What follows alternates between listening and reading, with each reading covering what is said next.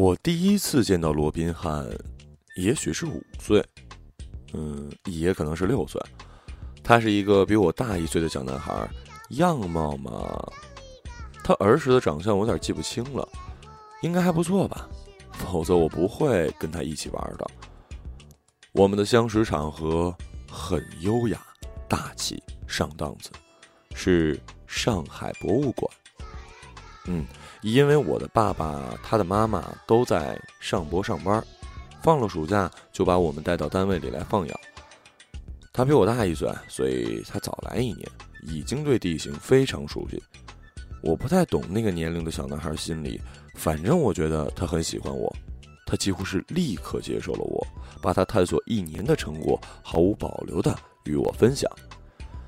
对于他的热情勇敢，我很受宠若惊。因为小时候我是一丑丫头，在幼儿园里这样桃花盛开的地方，没有男嘉宾愿意和我牵手。当然了，现在看来这可能不是坏事儿。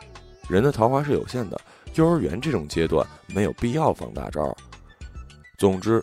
他的毫无保留使我感动。事实证明，除了那个时期的罗宾汉和我爹，在之后漫漫人生里，再也没有男人对我毫无保留过。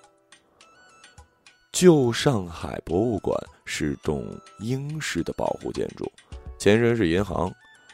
其实我觉得它比现在的博物馆更像一座博物馆。红色的砖墙，尖尖的顶，停摆的钟楼，打蜡的地板。罕见的半楼中庭和拼花大理石地面，我蹲在地上伸出手，罗宾汉背对我，拉着我的手，一圈圈的在光滑的大理石上疯跑。这是他发明的游戏，叫做拉黄包车。他发明这游戏有段时间了，直到我的出现才有了实践的可能。手拉手一起做喜欢的事儿，不管是六岁还是六十岁，总是让人心底柔软又喜悦。活到现在，我所渴望的也不过如此。或许六十岁时，依然不会改变。这个游戏使他一跃成为我最好的朋友。那年暑假就像一个童话，我们在阳台上捉来西瓜虫，卷起来当弹珠弹。我们奔跑、穿梭、探险，整座博物馆都是我们的领地。雕塑馆是我们的御用捉迷藏场地，一座座没有鼻子的高大泥塑完全遮挡住我们幼小的身影，一抬头就可以看见佛像慈悲神秘的嘴角，他们半垂的眼看到了我们每一个藏身之所和弹指而过的无忧童年。我们爬上钟楼，一览无遗的黄浦江水滔滔。江风将我们挂在栏杆上的手帕旗吹得猎猎作响，我们手拉手，仿佛征服了全世界。作为一幢为银行而设计的建筑，密道和密室是必不可少的存在。对大人而言，需要像进霍比特人的屋子那样猫着腰进去，没有窗，只有四面的墙，昏黄的灯光，满壁文书和窑洞里的职员。密道大多上了锁，一扇扇隐蔽的小门引人遐想。罗宾汉试图将硬币塞进门缝，听它掉落的声音，然后煞有介事地说：“很深，里面有条龙。”那时的我已经对他深信不疑，在寻龙事件上，我觉得必须和他同进退。于是我拿了我爸爸办公桌上的纪念币，郑重的也塞进了门缝。龙自然没出现，出现的是我老爸。这个事件使罗宾汉成为第一个对我许下未来的男性。他说：“有一天我会打开这扇门，拿回硬币，还有我们的宝藏。”忘记从哪一年起，暑假我爸不再带我到单位去，可能是因为我长大了点儿体型已经不再适合博物馆里疯跑卖萌。我和罗宾汉就这样断了联系。我爸是一个粗糙的人，他甚至没有想过应该给我们一个告别仪式。所幸小孩是最忠诚的，却也是最健忘的。上学后，一个叫“同学”的名词进入我的生活。罗宾汉就像一本台上的小说，每个字都很精彩，只是被遗忘了。再见，罗宾汉，是一个午后。他从房间里睡眼惺忪的走出来，懵懵懂懂的望着我和爸爸。他妈笑着说：“几年不见，不认识了吗？这是你小时候一起玩的妹妹啊。”他看了我几秒，转过身走进屋，关上门，这孩子睡糊涂了，我去把他叫出来啊。哎呀，不用不用，我们就是过来看看，祝贺乔迁之喜啊！以后就是邻居了。也当不了多久，大家等动迁嘛。我和罗宾汉从博物馆同盟降到弄堂玩伴，场所变化极大，但我们适应的很好。我家的楼顶是一个很大的晾晒露台，有一个小花房和不知名的各种植物，星星状的红色小花爬满了每一根能攀爬的架子。露台离外滩很近。能听到黄浦江上船只孤单的气鸣声，鸽子从空中飞过。罗宾汉不知道从哪儿找来一卷尼龙绳，我则贡献出我妈的搓衣板，我们竟在露台上鼓动出一个非常成功的秋千。那时候我有点早熟，才小学五年级，已经在读《红楼梦》了。放了学就坐在秋千上读书，颇有文艺幼女的风范。他。则在读《鹿鼎记》，笑得乐不可支。他翻到韦小宝第一次出场那章，对我说：“你前面不好看，你就从这里读。”从此，我脚踩言情武侠两道。后来，我把《鹿鼎记》翻来覆去看过好几遍，而他说的不好看的那部分，我至今也没读过。初夏的风重新吹开那本台上的小说，雪白的书页在风中起舞。林妹妹在汽笛声中泪流满面，罗宾汉与再未读过那前几章的《鹿鼎记》一起，交错在回忆里。作为一个有悲观情绪的幼女，我曾经考虑过这秋千会以什么样的方式坏掉。想来想去，都觉得只有一种可能，就是被我们做坏了。于是我暗暗希望，一定要坏掉的话，请在罗宾汉坐在上面的时候坏掉，而不是我。怎么说他也比我皮实，但我没猜中开头，也没猜中结果。有一天，秋千坏了，只剩下搓衣板躺在地上，谁也没有做坏它。是我奶奶看见了那股尼龙绳，把秋千拆了。孩子眼中亲手搭建的梦想，在大人眼中只是一卷尼龙绳，一块搓衣板。第一次梦想的陨落，使我对阳台上看书这件事有点阴影。我走下露台，走入弄堂，和女生一起玩体力游戏，像跳皮筋儿。那时，罗宾汉已经有了自己的群党组织，很少和我一起玩。有一天，两群人马狭路相逢，相安无事。我们跳我们的，男孩玩男孩的。轮到我上场时，罗宾汉停下活动，笑嘻嘻的在一旁观看。接下来的事情，我有了短暂的失忆。世界猛然颠倒，我的鼻子磕在了地面上，血流如注，哭得惊天动地。我趴在地上抬头望，所有小孩此刻都变成了黑压压的庞大阴影。罗宾汉一脸惊恐、呆滞。这场噩梦中，我妈宛如神奇女侠，原本待在家里做饭的她，凭空出现在我身边，把我送去医院。据她后来说，她隐约听到我的哭声，就下来看看。隔着三条横向，她还能听到我的哭声。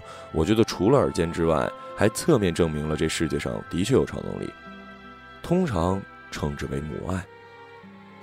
那天晚上，我妈和我爸起了争执，原因是我妈了解到了事情的过程，是罗宾汉伸腿绊了我，我才会摔倒。她坚持要带着我去罗宾汉家里讨个说法，我爸则说只是小孩子一时淘气，毕竟大家都是邻居同事。不如算了。最终，我爸拗不过我妈，我妈领着鼻子里塞满棉条的我，踩着陡峭的黑暗、吱呀呀的木质楼梯，敲开了罗宾汉的家门。大人们说了什么，我已经忘了，我只记得一幅画面，从头至尾，罗宾汉站在光线微弱的壁角，一言不发。我妈带我走的时候，我回头对上她的视线，头顶传来我妈的结束语。以后别和他一起玩了啊！没多久，我也升入了初中，即使没有我妈的那句嘱咐，我也不会和他一起玩了。同样，他也是。我和他不在一个学校，或许是学业，或许是距离，总之我很少看见他。偶尔一瞥，只有匆匆而过的背影，书包的一角，快的我来不及叫他；又或许快的让我有理由不开口叫他。那时洞天的事情越来越确凿，连我这样的小孩都知道，不久这一片就要拆了。而我和罗宾汉，或许就以这样的方式告别平凡又绚烂的童年。我们都不是彼得潘，到了该长大的时候，毫不犹豫、毫无选择的长大了。某天傍晚，我和两个男同学一起放学回家。自从进了初中，我对学习这回事儿有了重新的认识。之前我以为头脑简单、四肢发达，反过来说，四肢不发达的人头脑就好。直到第一次期中考试的成绩单下来，我才树立了正确的观念，正视了自己四肢不发达、头脑同样不发达的事实。和我一起回家的其中一是学霸，一路的朗声笑语，这是他一贯做法。在这个以学习成绩论输赢的年纪，赢家都是这么过日子的。作为双料的学渣，我则习惯低头走路。这是我整个初中时代倒是捡过好几次钱，其中一次被同学看到，分掉了一半。学霸高亢的笑声回荡在放学的路上，以傲慢自信的波长越过我低垂的头顶，在空中散发着舍我其谁的勾股定理。忽然间，一个身影后来居上，一脚踢在学霸的书包上，学霸的笑声戛然而止。罗宾汉从他身旁走过，也不回头，像什么事也没发生过一样。学霸到底是学霸，他居然没有吵吵嚷嚷或者寻求报仇，只是很平静的低头继续往前走。这种对形势的迅速判断，注定我永远成不了一学霸。我呆呆地站在街角，关于那天是什么季节、什么天气，我早已忘了。但记忆是有修改功能的，在我的记忆里，那是一个流霞千里的黄昏，夕阳的斜晖落在罗宾汉背着的书包肩上，拖出一道瘦削纤长的影子。没有语言交流，但有音乐，音乐是我心跳的频率，第一次有了全新的节奏。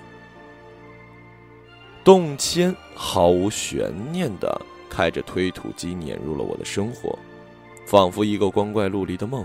邻居、玩伴们就像是被橡皮擦擦去的自己，前一天还鲜明喧闹，转眼就灰暗寂静，一个个凭空消失在了石库门弄堂里破旧的、长着绿苔的砖缝之间，如同一天一个样那句口号一样。那段时间，我每天放学回家都能看到变了样的家，断壁残垣，满目疮痍，被肢解的不是建筑，而是传统平衡的生活。而我妈立志要做改革开放第一代钉子户，坚守到最后，这是她人生难得的走在时代前沿的机会。后来我很感谢她的决定，因为几个月生活在废墟里的经历，给我带来了不可磨灭的荒凉无常的震撼和奇特的美感。大大提升了我对考古的兴趣。我以为罗宾汉会和其他人一样不告而别，那时我已经习惯了一个人消失，一栋房子变成碎块。我们在惊讶那些生活的悲剧里的人是怎么过来的，其实只是因为我们没有身处其境。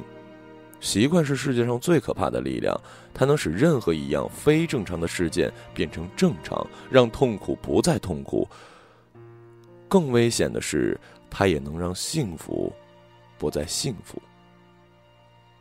我和罗宾汉已经太久没有说过话，他比其他人更有理由凭空消失。所以，当他站在废墟的尖堆上喊我时，被洞天生活搞得神经质的我一度怀疑他只是一虚像。他从废石堆上跳下来的姿势不太潇洒，踉跄了一下，站稳，耳根。被夕阳照得有点红，他把手从裤袋里抽出来，可能是因为手插裤袋使他刚刚飞跃下来的动作失去了平衡。他向我伸出那只手，就像小时候无数次向那个丑女孩伸出手一样。给你的。他说：“我摊开手，一枚纪念币落在了我的掌心。”他拍了拍裤腿，掉头而去。我明白，他不再回头了，这是他的告别，但不是我的。我对着背影大喊：“罗宾汉！”他转过身，遥遥而望，我挥着手：“再见。”他望了一会儿。走了，背过身挥了挥手。我在废墟中笑得灿烂。他是香港电影看多了吧？这样做一点儿也不帅，一点儿也不帅。动迁工作进入了尾声，我妈终于决定搬了。历史性的第一代钉子户抗争以失败告终，他所提的要求一项也没有得到满足。我认为他这次抗议行为最大的作用就是为。政府在未来动迁工作中如何应对并拔除钉子户的实践操作上提供了长足宝贵的经验。那是我最后一次放学回到我即将被拆除的家，门口拉着警戒线，遍地的警察和看热闹的群众。拆迁工人在拆除弄堂拐角大布店时挖出了地下宝藏，不计其数的金币与玉器，有人说是文化大革命时怕惹祸的资本家埋下的。基本上能买下当年石窟门一幢楼的，都是一九六六年到一九七六年间魂飞魄散、弃财保命，包括我爷爷。这大概是我那年即将远去童年里最后一次向我展现了梦想的瑰丽色彩。我蹲坐在生活了十四年的小北窗，想象力飞到了异世界，有一密道、宝藏、龙。和骑士的世界，我没想过我和罗宾汉的告别是不是永别。我太年轻，还不懂什么是永别。我以为我们就如那句再见般，总有再见的一天。但是我们再也没有相遇。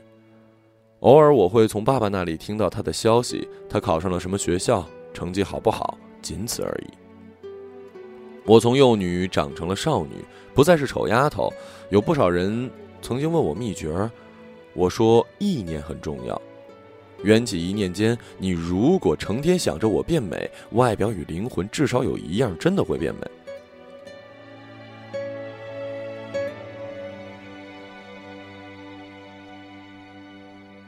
在外贸服饰街华亭路拆除之前，我梳着双马尾，淡粉色的衬衫、牛仔裤、白色帆布鞋。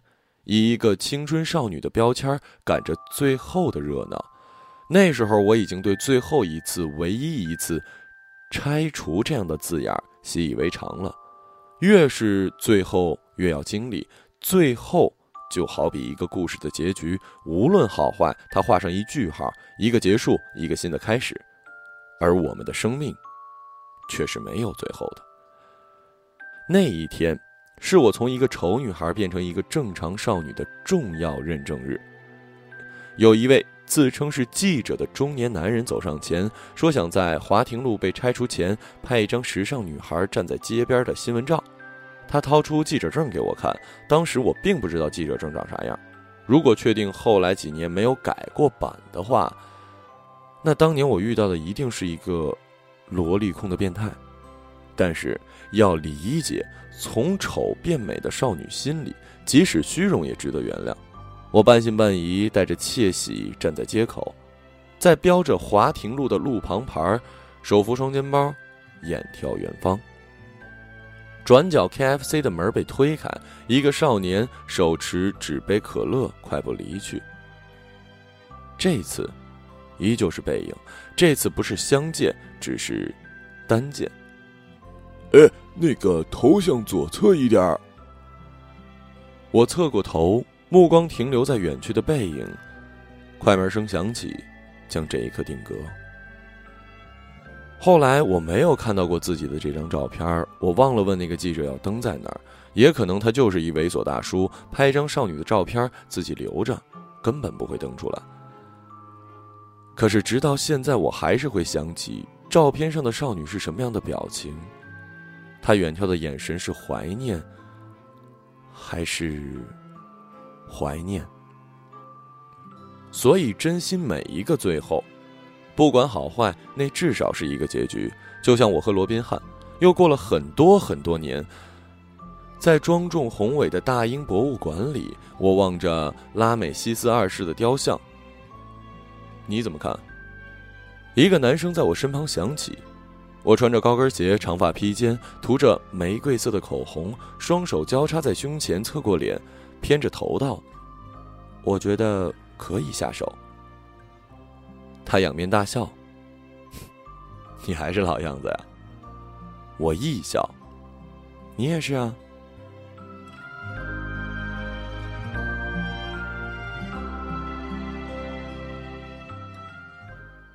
这只是一段想象，并没有发生，也不会发生。我们的结局依然定格在 KFC 的门口，远去的背影里。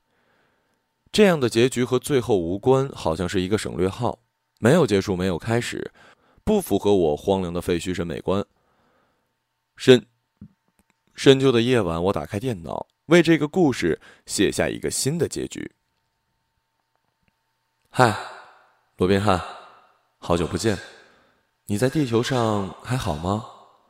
那天我在肯德基门口看见你了，穿着白衬衫，走得那么快。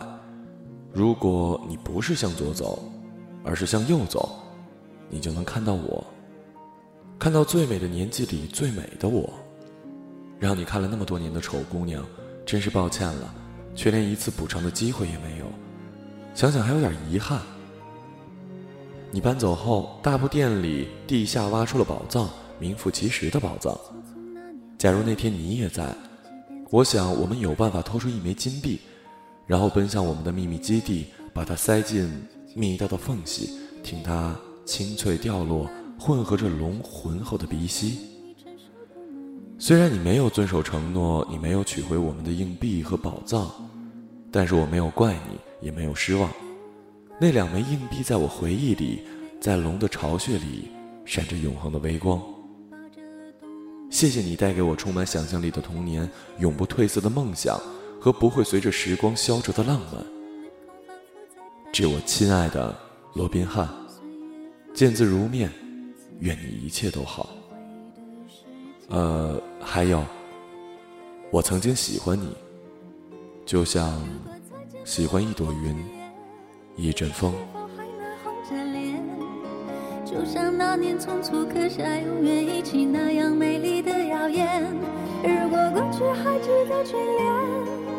别太快冰释前嫌，谁